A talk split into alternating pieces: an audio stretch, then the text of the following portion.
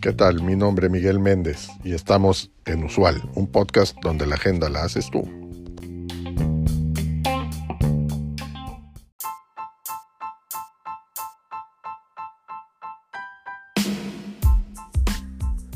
Hola, bienvenidos a un nuevo episodio de Usual, un podcast en donde exploramos las tendencias, los desafíos y las oportunidades del mundo empresarial.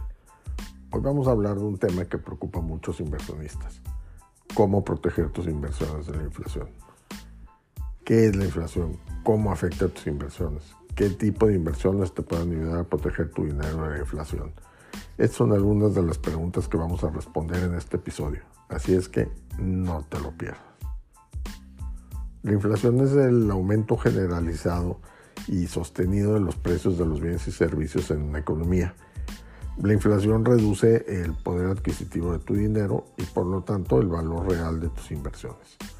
Por ejemplo, si puedes comprar un kilo de tortillas con 20 pesos, pero mañana el precio sube a 22 pesos, tu dinero vale menos y necesitas más para comprar lo mismo. La inflación se produce cuando hay un exceso de dinero circulando en las manos de la población, lo que genera una mayor demanda de bienes y servicios que la oferta. Esto provoca que los precios aumenten y que el dinero valga menos. La inflación puede tener diferentes causas, como el aumento de la oferta monetaria, o lo que se conoce como circulante, el aumento de los costos de producción, el aumento de la demanda agregada o el aumento de las expectativas inflacionarias. La inflación afecta de manera diferente cada tipo de inversión, según su tasa de rendimiento, su riesgo y su plazo. Algunas inversiones pueden beneficiarse de la inflación, mientras que otras pueden verse perjudicadas. Por eso es importante diversificar tu portafolio y elegir los instrumentos financieros que ofrezcan rendimientos superiores a la inflación. Es decir, que te permitan ganar más de lo que pierdes por el aumento de los precios.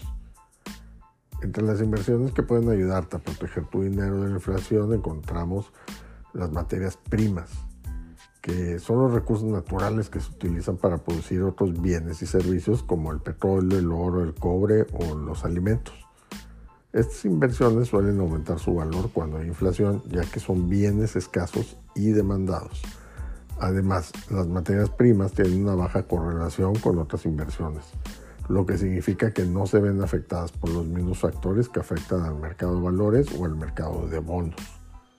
Por lo tanto, las materias primas pueden ser una buena opción para diversificar tu portafolio y proteger tu dinero de la inflación. Otra más son las acciones de empresas que producen o comercializan materias primas.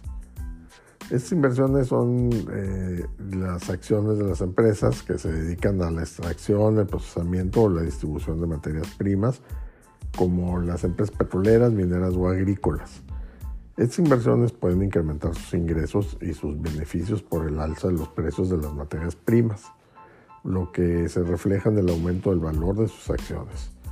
Además, estas inversiones pueden ofrecer dividendos a los accionistas, lo que representa un ingreso adicional para los inversionistas. Por lo tanto, las acciones de empresas que producen o comercializan materias primas pueden ser una buena opción. Esto, para aprovechar el aumento de la demanda y los precios de las materias primas y proteger tu dinero de la inflación.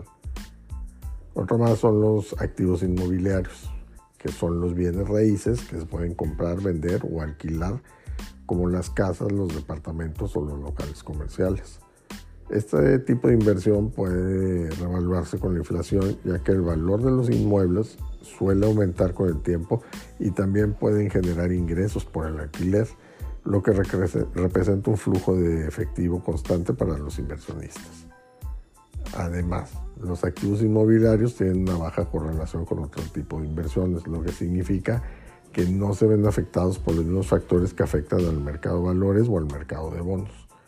Por lo tanto, los activos inmobiliarios pueden ser una buena opción para diversificar tu portafolio y proteger tu dinero de la inflación. Y otro más son los instrumentos financieros ligados a la inflación.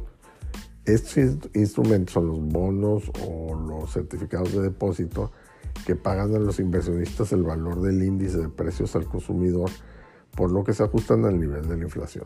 Estas inversiones ofrecen una protección directa contra la inflación, ya que garantizan que el poder adquisitivo de tu dinero se mantenga constante. Además, estas inversiones tienen un bajo riesgo, ya que suelen estar respaldadas por el gobierno o por instituciones financieras sólidas. Por lo tanto, los instrumentos financieros ligados a la inflación pueden ser una buena opción para preservar el valor de tu dinero y protegerlo de la inflación.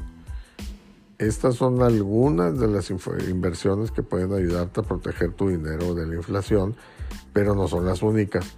Existen otras opciones como las acciones de empresas que tienen poder de mercado, las acciones de empresas que operan en sectores con alta demanda o las monedas extranjeras que se aprecian frente al peso.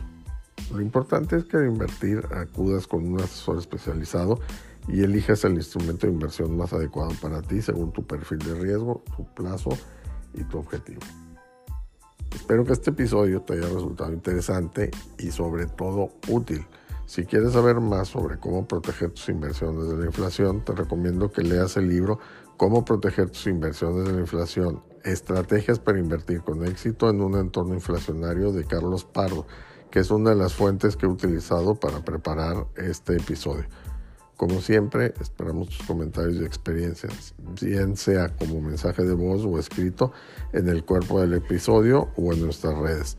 Recuerda que aquí te leemos y te escuchamos.